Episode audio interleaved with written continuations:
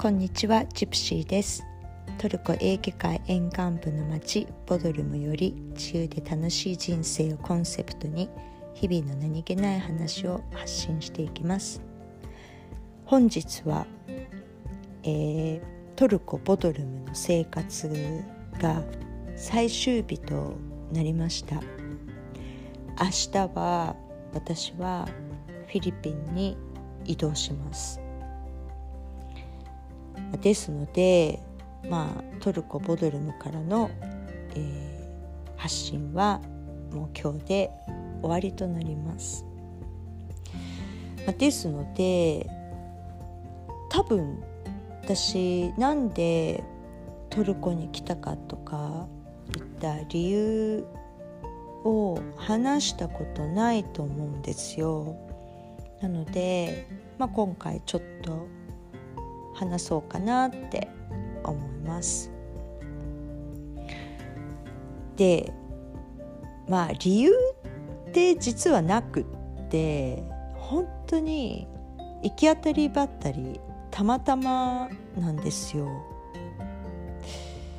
で私もう全然ねあの私のこの人生の中でトルコに来るって考えたこともなかったしましてやまあ旅行はもしかしたらありえるかもしれないけどなんかこう私のイメージの中でトルコって地震もあるし、まあ、結構貧しい国なのかなって思ってたんででまああのなんていうのかな中東も近いからその中東との国境線とかはそのシリアとかああいったところとね近いからなんか結構危ないんじゃないかって思ってたんですよ。だからあんまり興味もなかったんですけどまあたまたまトルコ、まあ、来ることになって、まあ、思ってたやイメージと全然違うからすごくね、まあ、驚いたんですけどね、まあ、そのくらい本当にその予定をしてなかった中で、まあ、たまたま来ることになってでさらにあの1年8ヶ月住むことになってでさらに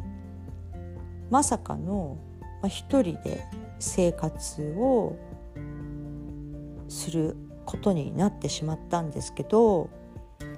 もうね全てが想定外なんですよ。だからなんでトルコに来たんですかって言われても本当に答えようがなくってもう答えられるとしたらたまたま流れ着きましたとしかもう言えないんですよね。うんなんかあなたの人生行き当たりばったりなんですか？って言われてしまえば本当それまでなんですけどもうその通りでございますって感じですかね。まあそれがねいいんだか悪いんだかわからないんですがあのまあ、人生って例えばねよく5年先とか10年先見て、まあ、プランニングしろと。もし何かこう何かやりたいこととかね目標があるんだったらその5年後の自分をどんな風に想像してとかよくありますけどもう残念ながら私の人生にはそれが全く当てはまらなくてもしですよ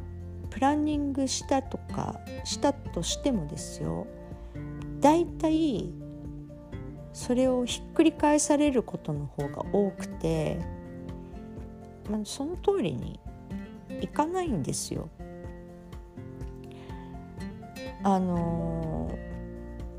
例えばね、まあ、今回あの今年の2月にですよトルコで、まあ、家を借りたわけなんですよ。でそれは去年ちょっと家探しというか、まあ、去年はホテル暮らししてたんですけど Airbnb とかも使ってもうすごくね苦労したんですよ。でそれがあったからあの今年ね2月1月かな入ってからもう1年間冬の時期に冬の時期だと家賃が安いんででそれで1年分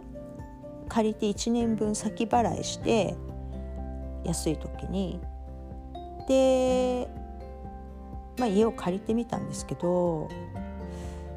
でも結局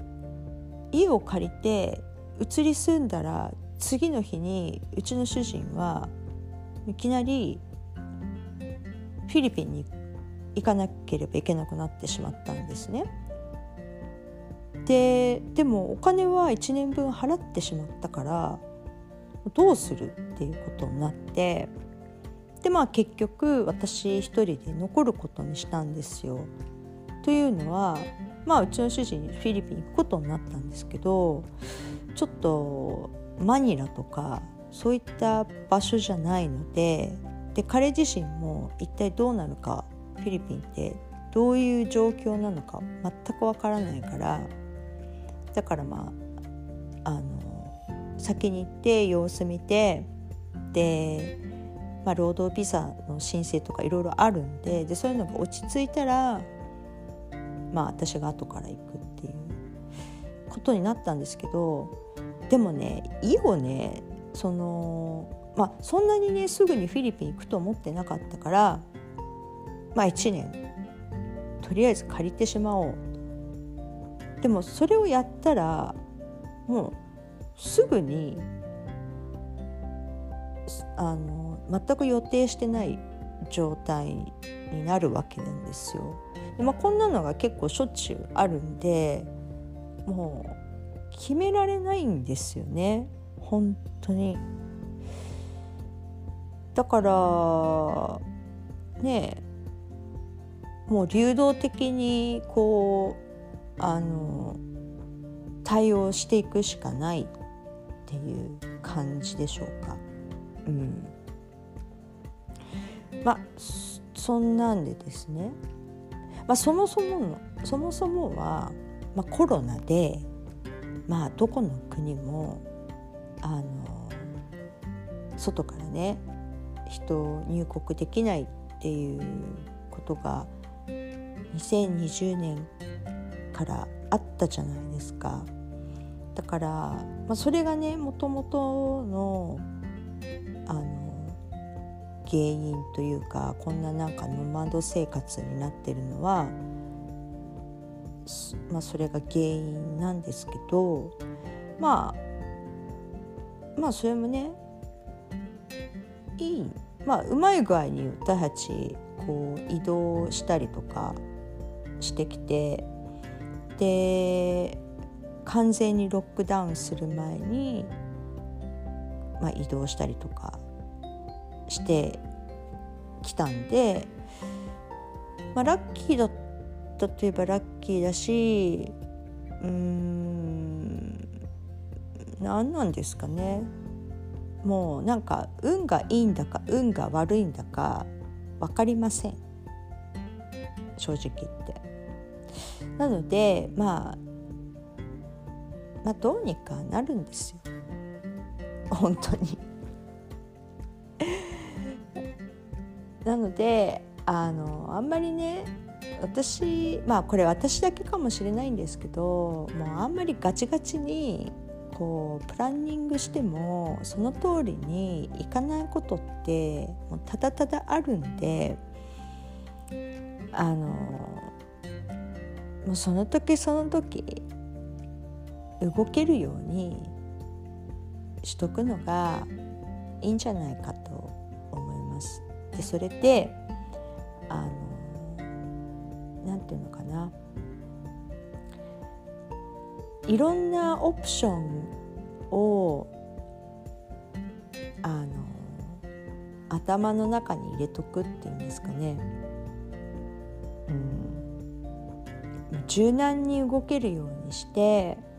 もうこうあんまりね凝り固まってこうじゃなきゃいけないとかこうしなきゃいけないって思わないようにするのが、まあ、一つのこう何て言うのかな先が読めないこの時代のねあの波に乗っていく一つのコツなのかなっていう気はしてます。はいまあそんなんでですねあの、まあ、そんなね予定外のトルコ生活もまあ今日で終わりとなりましたが、まあ、次もねどのくらいフィリピンにいるのかは全く分かりません。ただまあちょっと長めになるのかもしれないんですけど、まあ、でもね本当に分かんないからあのまあ分かんないなりに次の新しい場所でね、まあ、楽しめたらいいなって思ってます。で最後に、まあ、トルコにねこう1年8ヶ月いて何が良かったかなっていうのはまあそのね来る前に持ってたなんかトルコって貧しくって地震が多くて危ないんじゃないのっていうそういった偏見がまずなくなったっていうこととあとは思いのほか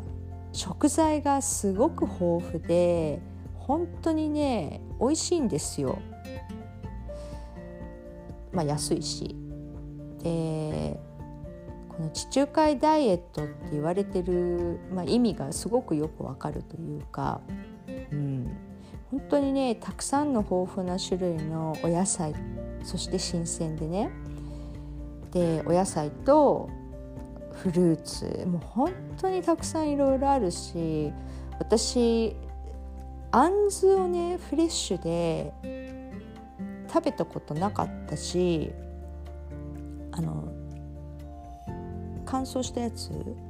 ドライアプリコットぐらいしか食べたことなかったんですけどそういったなんか今までカチカチのドライなフルーツしか食べたことなかったものが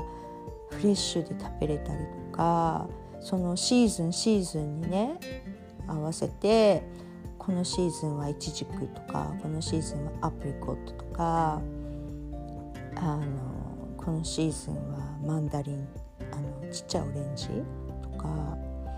ほんとねいろんなものを食べれるんですよね。あとは乳製品もうこのね人生の中で多分一番乳製品私取ったと思うんですけど本当に乳製品も美味しいんですよ。でいろんなタイプのチーズがあるしいろんなタイプのヨーグルトがあったりとかあとは、えー、クリーム。もう本当にクリーム。あの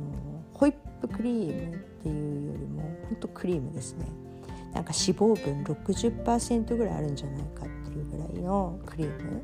これも本当に美味しいし牛乳も美味しいしあとはその牛だけじゃなくて、えーと、水牛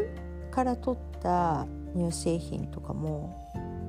たくさんあるんですよ。あのモッツァレラチーズなんかは水牛なんですけどもそれもあるし私が結構好んで食べてたのは水牛のヨーグルトほんとねあの牛よりもちょっとあっさりしてて美味しいんですよね臭みとかもなくって。で栄養価もあの牛よりはいいんですよ。そういったねあのものですよね。あと蜂蜜もあの質のいい蜂蜜しかも種類も豊富だしいやもうほんとね食事に関しては素晴らしいって思いました。うんまあ、そこがね名残惜しちょっと名残惜しいなって思ってます。まあ、そんなんでですねえっ、ー、ともうだいたいパッキングも終わりましたので明日は、まあ、飛行機に乗るだけなんですけど次回からは、えー、フィリピンからの配信となります。それではまた。グリシュルスバイバイ